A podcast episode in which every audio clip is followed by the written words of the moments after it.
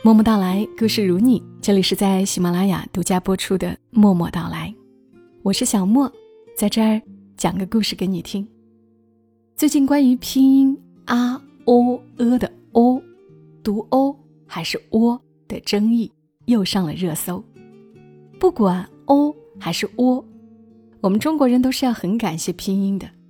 如果不是周有光先生制定了汉语拼音方案，那么现在学习汉语。普及普通话，那可就难得多了。其实周有光先生不仅仅是在学问上取得了巨大的成就，他在为人、在对待爱情、对待婚姻上，同样让人敬佩。所以，我们今天要来听一听这位著名的语言学家和他夫人张允和的故事。张允和是合肥四姐妹之一。有一期节目里，我们分享过他的妹妹张充和的故事。这一次，我们来听一听他和周有光的故事。和大家读到作者燕羚羊在他的公众号“燕羚羊”曾经推送过的一篇文章：“最好的伴侣，是惊涛骇浪中紧握你的手不放的人。”民国的才子佳人闹到最后很不体面的。有很多伉俪情深的，也有好几对。周有光和张允和就是伉俪情深，能白头偕老的两个人，在漫长的一生中，向我们演绎了什么叫“愿得一心人，白首不相离”。这充分证明了，有时候算命先生说的话也不那么靠谱。想当年，他们两个人结婚时。因为大婚的日子选了两次都不尽如人意，张允和家里的保姆就把两个人的生辰八字拿给算命先生看。算命先生一口咬定，这两个人若是在一起，会命运坎坷，可能都活不到三十五岁。周有光和张允和听了之后哈哈大笑，完全没当回事。他们俩更愿意相信命运。让他们相遇，总有他的道理，而幸福是靠两个人一起创造的。周有光和张允和都是受过良好教育的人。周有光于一九零六年生于江苏常州，十岁时随全家迁居苏州，进入当时初始兴办的新式学堂读书。之后，他进入常州高级中学读中学。那时候他读的都是古文。一九二三年，十七岁的周有光考入上海圣约翰大学，主修经济和语言学。周有光的妹妹周俊仁是张允和在乐意女中的同学，两家的兄弟姐妹经常往来，周有光慢慢的就喜欢上了张允和。一九二八年。张允和十九岁，考入上海的中国公学。周有光就经常到公学去找张允和。张允和二年级转入上海光华大学读书，而周有光已经在杭州民众教育学院教书。一九三二年，上海一二八事变，日军炮轰吴淞口，为了安全，张允和也到了杭州求学。两个年轻人距离更近了，经常去西湖边上约会。张允和写过一篇题为《温柔的防浪石堤》的文章，写的是一九二八年秋天，他和周有光情定终身的事儿。他们走在石堤上，平海临风，有风吹动，有云漂浮。周有光从口袋里掏出一本蓝色小书，是英文版的《罗密欧与朱丽叶》。书里夹着张小书签，上面写了一句话：“我愿在这一吻中洗净了罪恶。”在书里，张允和写：“他虽然没有允许为他洗净了罪恶，可是当他的第一只手被他抓住的时候，他就把心。”交给了他，从此以后将是欢欢乐乐在一起，风风雨雨更要在一起。张允和家境殷实，母亲长得非常漂亮，但不幸早逝。张允和家境殷实，母亲长得非常漂亮，但不幸早逝。父亲非常开明，不干涉儿女的婚恋自由，同意张允和嫁给周有光。结婚前，周有光在给张允和的信中说：“我很穷，怕不能给你幸福。”张允和回了一封十纸张的信，意思却只有一个：幸福不是你给我的，是要我们自己去创造的。那还是上个世纪三十年代，张允和就有这样的意识。他不像男人祈求爱情，也不觉得男人有给他幸福的义务。他是那种真正能扛起自己未来的人，认为幸福是跟自己选中的男人一起创造的。如果那个年代也流行“我一生渴望被人收藏好，妥善安放”。细心保存，免我惊，免我苦，免我四下流离，免我无枝可依。这句话，想必张允和看了，也只会摇头吧。一九三三年，周有光和张允和结为夫妻，张允和也成为合肥张家四姐妹中第一个出嫁的，比妹妹张兆和成婚早了三个月。张父大方地为周有光和张允和举办了成婚仪式。张父在钱财上并不精细，恰好在周有光和张允和成婚前，一位在银行工作的亲戚清理账目时偶然发现，张父账上还有两万元存款被他遗忘了。得到这笔意外之财，张父很高兴，给了张允和两千元。夫妇俩人便决定将这笔钱用于出国留学，他们都渴望去美国，但这些钱显然不够，于是去了日本。张允和攻读日本文学，周有光选择了经济学。那时，周有光对积极宣传社会主义经济学的日本教授和尚照非常入迷，遂报考了和尚照所在的京都帝国大学。也就是现在京都大学的前身，希望拜他为师。可他去了，才发现和尚照已被捕入狱了。周有光不得不退而求其次，去学日语。不久，张允和发现自己怀孕了，不得不提前回国。周有光则继续留在日本学习。一九三四年，周有光和张允和迎来了第一个孩子。起名小平。由于京都大学不承认中国的同等学历，周有光读的还是大学课程。他觉得留在日本的意义不大，最终决定回国和张允和母子团聚。一九三五年，周有光回到上海任教光华大学，后来他又在江苏银行谋了一份兼职，而张允和则到实验中学教书。不久，张允和又生下了第二个孩子，女儿小何。他辞去工作，回到苏州。抗战前夕，发生了七君子事件，沈钧儒等七位著名民主人士因为宣传抗日被捕，其中六位关在苏州监狱。张允和不顾危险前去探监，送去被褥等日用品。还把自己的家作为联络点和接待站。六君子的家人来苏州探监，往往都是先住在他的家里。不久后，抗日战争爆发，张允和与周有光带着两个孩子，开始了大逃亡的艰难岁月。他们逃难到四川，周有光先在新华银行任职，后调入国民政府经济部农本局任重庆办事处副主任。主管四川省合作金库，十年的逃亡，让他们搬了几十次家。抗战时期，周有光和张允和不能常住在一起，张允和带着孩子和亲戚十几口人辗转迁徙。女儿小何因为盲肠炎救治无效而不幸夭折，儿子小平则被流弹打中肚子，肠子穿了六个洞，幸亏手术及时，保住了性命。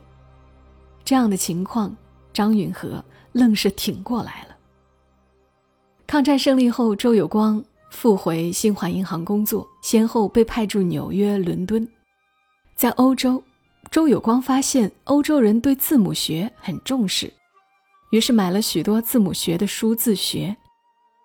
这样的研究和学习，也为他后来推广汉语拼音奠定了基础。一九四九年上海解放，周有光回国，任复旦大学经济研究所教授和上海财经学院教授，并在上海新华银行、中国人民银行华东区行兼职。新中国成立时。全国文盲率高达百分之九十，也就是说，十个人当中只有一个识字。想普及教育，起码得让老百姓先学会读字。可怎么教给文盲最基础的发音呢？那时候民国采用的是注音字母法，可对于目不识丁的人来说，这些方法都行不通。因此，汉语改革被提上了日程。出于兴趣，周有光开始研究语言发展史，还出版了《字母的故事》。书一出，毛主席特意借来翻阅，周总理也特意提出要这位经济学家参加全国文字改革会议。于是，周有光开始成了语言学家。一九五二年，张允和受叶圣陶先生的推荐。从上海调到北京的一家出版社工作，与周有光团聚。三年后，周有光也受国家文字改革委员会邀请，来到北京参加拟定汉语拼音方案及文字简化工作。这一变动无意中帮助周有光躲过了1957年开始的，在上海以经济学界为重点的反右运动。在北京后，夫妻两人终于得以天天聚在一起了。那时候，周有光经常陪张允和去参加昆曲社，夫唱夫随，非常的幸福。当时他们的儿子也已经成家，并有了孙女儿。在写出相关著作二十多本、论文三百多篇的基础上，周有光终于完善好了汉语拼音方案。一九五八年，全国人民代表大会通过了汉语拼音方案决议。同年，汉语拼音成为全国小学的必修课。若是没有周有光做出的贡献，我们学汉字发音难度可能比现在要高很多。在三反五反运动中，张允和这种出身的人，自然成为了被重点批斗的对象。对他来说，这次运动的结果是个下岗。从那时开始，他就变成了一个。标准的家庭妇女。对这件事，张允和是这么说的：“塞翁失马，时间越长，我越体会到这是一种幸运。如果我没有早下岗，如果文革时我还在工作，那我必死无疑。”文革时，周有光也被批斗，张允和挺身而出，护着丈夫。那些人恶狠狠瞪着他：“你什么立场？”张允和回答：“我就是个家庭主妇，我有什么立场？”一九六九年，周有光被下放到宁夏平罗武器干校劳动。劳动之余，他凭借带去的各种语言版的毛主席语录，开始文字研究。张允和则在北京带着孙女惨淡度日。周有光得了青光眼病，张允和。与人据理力争，坚持给丈夫寄药，寄了两年零四个月。一九七一年，周有光与其他老年知识分子被放回家。文革结束后，周有光和张允和也步入了老年。周有光仍然著书立说，努力的工作，而张允和也一样，退休后仍然执着于写作、书画、昆曲。张允和作为最后的闺秀，更多表现为精神气质的与众不同。他遇事从不唉声叹气，自娱自乐时爱写些酒令，制些曲谜。她和丈夫相敬如宾，每日都要碰两次杯，上午红茶，下午咖啡，几十年如一日。两夫妻七老八十了，还一起研究电脑和上网，还常常彼此打趣儿，甚至将文革时经历过的批斗当成笑谈。二零零二年，张允和去世，而周有光则活到了二零一七年一月份，享年一百一十二岁。而在这之前，周有光还在出书立著。一百岁时，他出版了《百岁新稿》；一百零四岁时，出版《朝闻道集》；一百零五岁时，出版《十倍集》；一百零八岁出版《周有光文集》；一百一十岁还出版了《逝年如水：周有光百年口述》。他甚至还开通了博客和微博。之前我看过一段《人物周刊》。对周有光的采访，记者问他：“您觉得金钱对婚姻重要吗？”周有光是这么回答的：“可以说重要，也可以说不重要。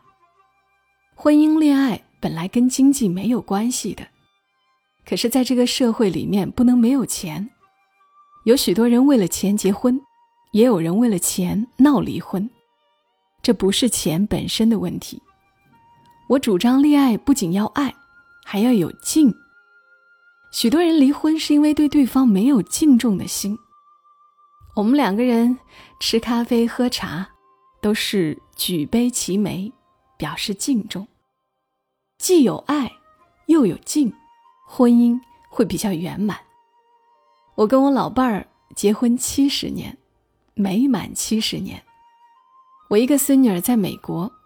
买周年礼给我们，发现印好的卡片就到六十年，没有七十年的。人家问我们的保姆，他们吵架吗？保姆说不吵架，其实也吵，但都是两三句就吵完了，不会哇啦哇啦让保姆听见。都是为别人的事，不是为两个人的事。我对什么事儿都是乐观态度。加上我既要爱又要敬的婚姻观，我们很幸福。和沈从文、张兆和不同，周有光和张允和在精神气质上是相近的。周有光一生敬重妻子，没出过任何绯闻，在婚姻中没搞过任何幺蛾子。他对学问感兴趣，所以一生在钻研学问。伴侣嘛，有张允和。这一个就够了。面对大运动，两个人依然并肩站在一起，应对时代的泥石流。文革中很多知识分子晚节不保，但他们却保留最难得的清醒与自觉。在被批斗的最严重的阶段，他们也没有出卖过任何人。对于张允和来说，他个人怎么样不重要。她更关心的，是夫妻能否齐进退。她不关心丈夫是不是没进步，不关心丈夫被定性为哪个阶层。她在乎的，只是这个人是我的丈夫。周有光谈起跟张允和的婚姻时，用到了“敬重”一个词。在我，我更愿意把“敬重”二字解读为敬畏、尊重，因为对婚姻、对他人有敬畏。所以他们从不忍心做伤害伴侣的事儿，因为对伴侣有尊重，所以他们能欣赏对方所做的一切，并且自始至终选择和对方站在一起。长久以来，我们的社会一直有这样一种观念：男人太顾家，事业就不大好。可事实上不是这样的，一个没本事的男人才会时时刻刻想着让家庭为自己的事业不行来背锅。敬重你的妻子。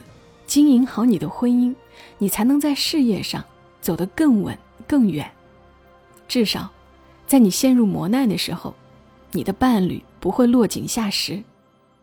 在你疲了累了的时候，家庭能够成为你的港湾。这种敬畏心，是人都应该有的。毕竟人生变幻无常，如同大海，刹那风平浪静，刹那惊涛骇浪，无法揣度。